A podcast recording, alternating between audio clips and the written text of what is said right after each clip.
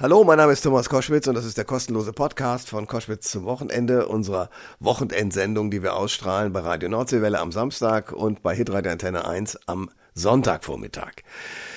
Heute habe ich eine spannende Frau. Es geht um den 21. März. Das ist der internationale Down-Syndrom-Tag.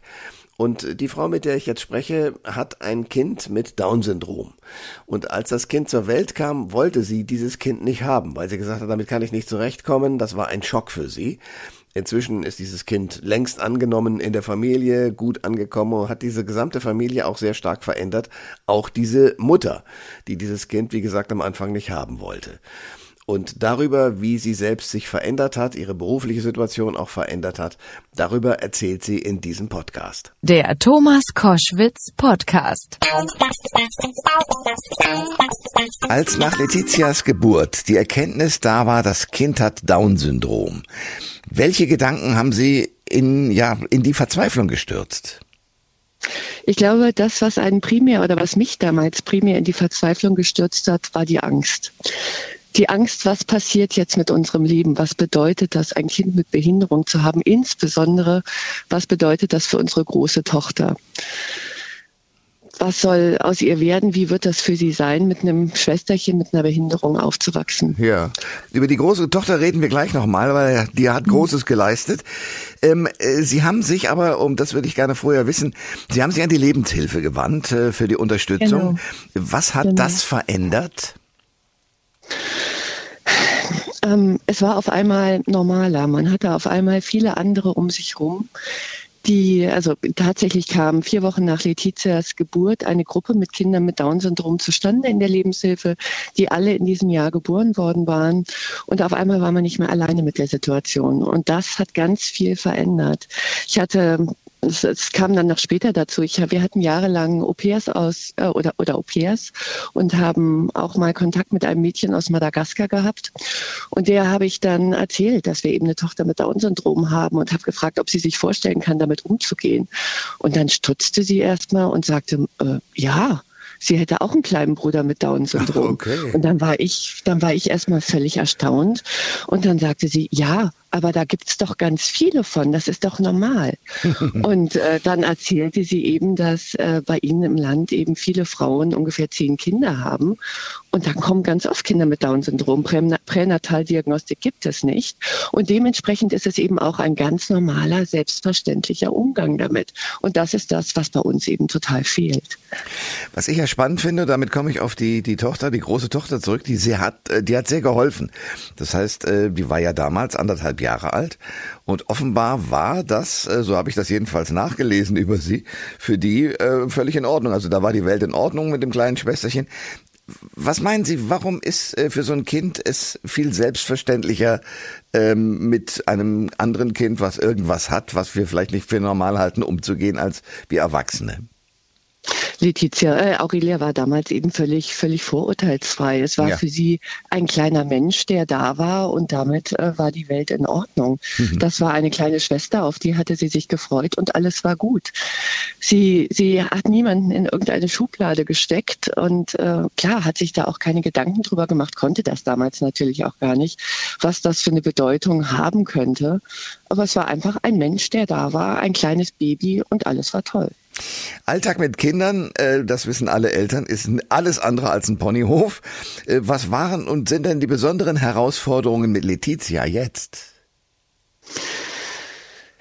Ähm, was sind die besonderen Herausforderungen? Letizia ist ein sehr offener, sehr aufgeschlossener Mensch. Und äh, Letizia liebt andere Menschen sehr. Mhm. Das klingt erstmal total schön, ist auch total schön. Also wir lernen über Letizia täglich, täglich neue Menschen kennen, aber das ist auch sehr, sehr anstrengend, weil sie es da auch gar nicht schafft, Grenzen zu wahren. Also wir waren gestern im Opel Zoo und schon in der Schlange sah sie eine strahlende junge Frau und sie rannte auf sie zu und fiel ihr um den Hals. und ja. Ähm, ja, das ist momentan, also Letizia hat da ein sehr feines Gespür für und findet auch immer wieder Leute, für die das vollkommen okay ist. Und trotzdem, es ist jetzt noch okay. Letizia ist jetzt zehn, sie ist ein, ein süßes Kind, sie ist unglaublich gesprächig und äh, auch sehr ein sehr lustiger Mensch. Aber wenn sie das in fünf Jahren immer noch macht, findet das irgendwann auch keiner mehr so richtig lustig. Und äh, da dran mit ihr zu arbeiten, zu verstehen, dass es, dass es Grenzen gibt, die man nicht überschreiten darf, ist ganz, ganz schwierig. Weil sie dann sagt, ich finde die doch aber so toll. Warum darf ich denn da nicht hingehen, Mama? Ja. Warum darf ich dir denn das nicht zeigen? Und das ist, ähm, das ist für uns tatsächlich wirklich eine große Herausforderung. Das glaube ich, wobei umgekehrt die Frage an Erwachsene mal zu stellen wäre, warum dürfen wir das denn eigentlich nicht zeigen? Aber das ist ein anderes Thema.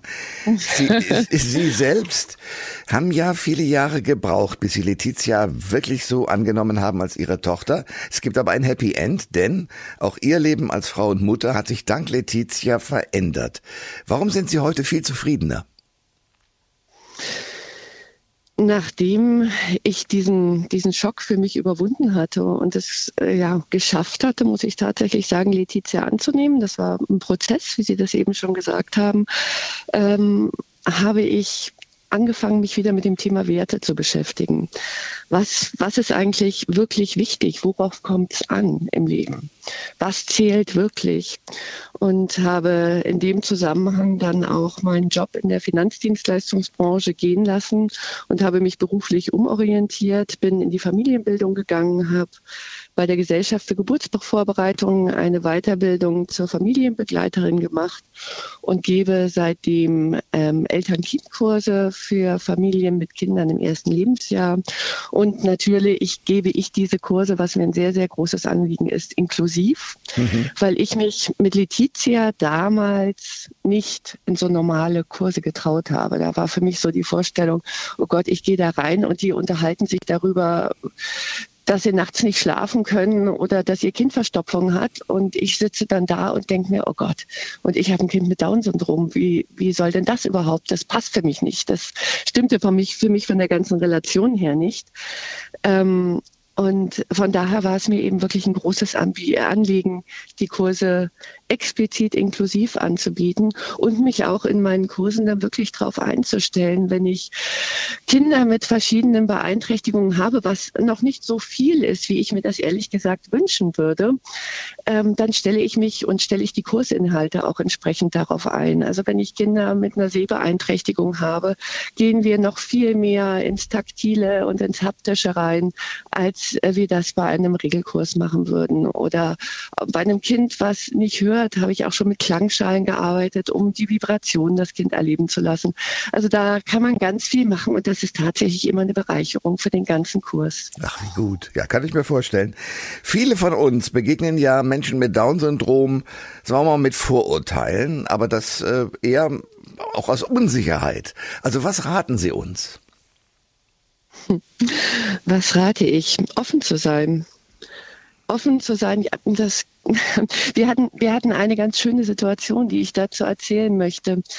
Äh, wir sind irgendwann, da war Letizia vielleicht drei, vier Jahre alt, standen wir an einer Bahnhaltestelle und da war ein Obdachloser, der stand mit dem Rücken zu uns. Mhm. Der war extrem ungepflegt mit langen, langen, fettigen Haaren und die Klamotten sahen schlimm aus. Und ich schaute diesen Mann an und Letizia starrte ihn an und ich habe mir gedacht, oh, der spürt das gleich und der dreht sich gleich um. Und ich hatte, ich hatte total Angst, was da für eine Reaktion kam. Und es kam, wie es kommen machen musste. Er spürte es und drehte sich um und schaute Letizia an und guckte dann mich an und sagte dann, Trisomie, huh? ich gesagt, ja. Und dann sagte er, seien Sie froh, die sind viel besser als die anderen. Das saß und dann habe ich gedacht, hm, er hat in, in einem Punkt hat er ganz großes Recht. Letizia ist total vorurteilsfrei allen anderen Menschen gegenüber. Die fand diesen Mann einfach spannend. Die hat keine Vorurteile gehabt, wie ich die gehabt habe.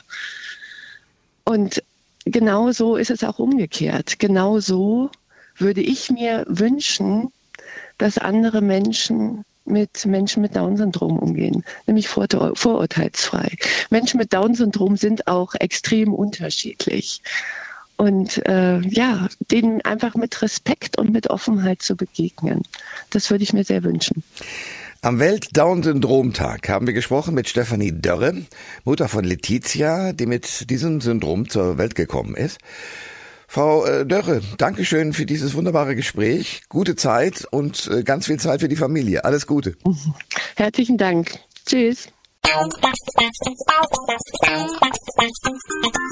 Alle Informationen zur Sendung gibt es online auf thomas-koschwitz.de.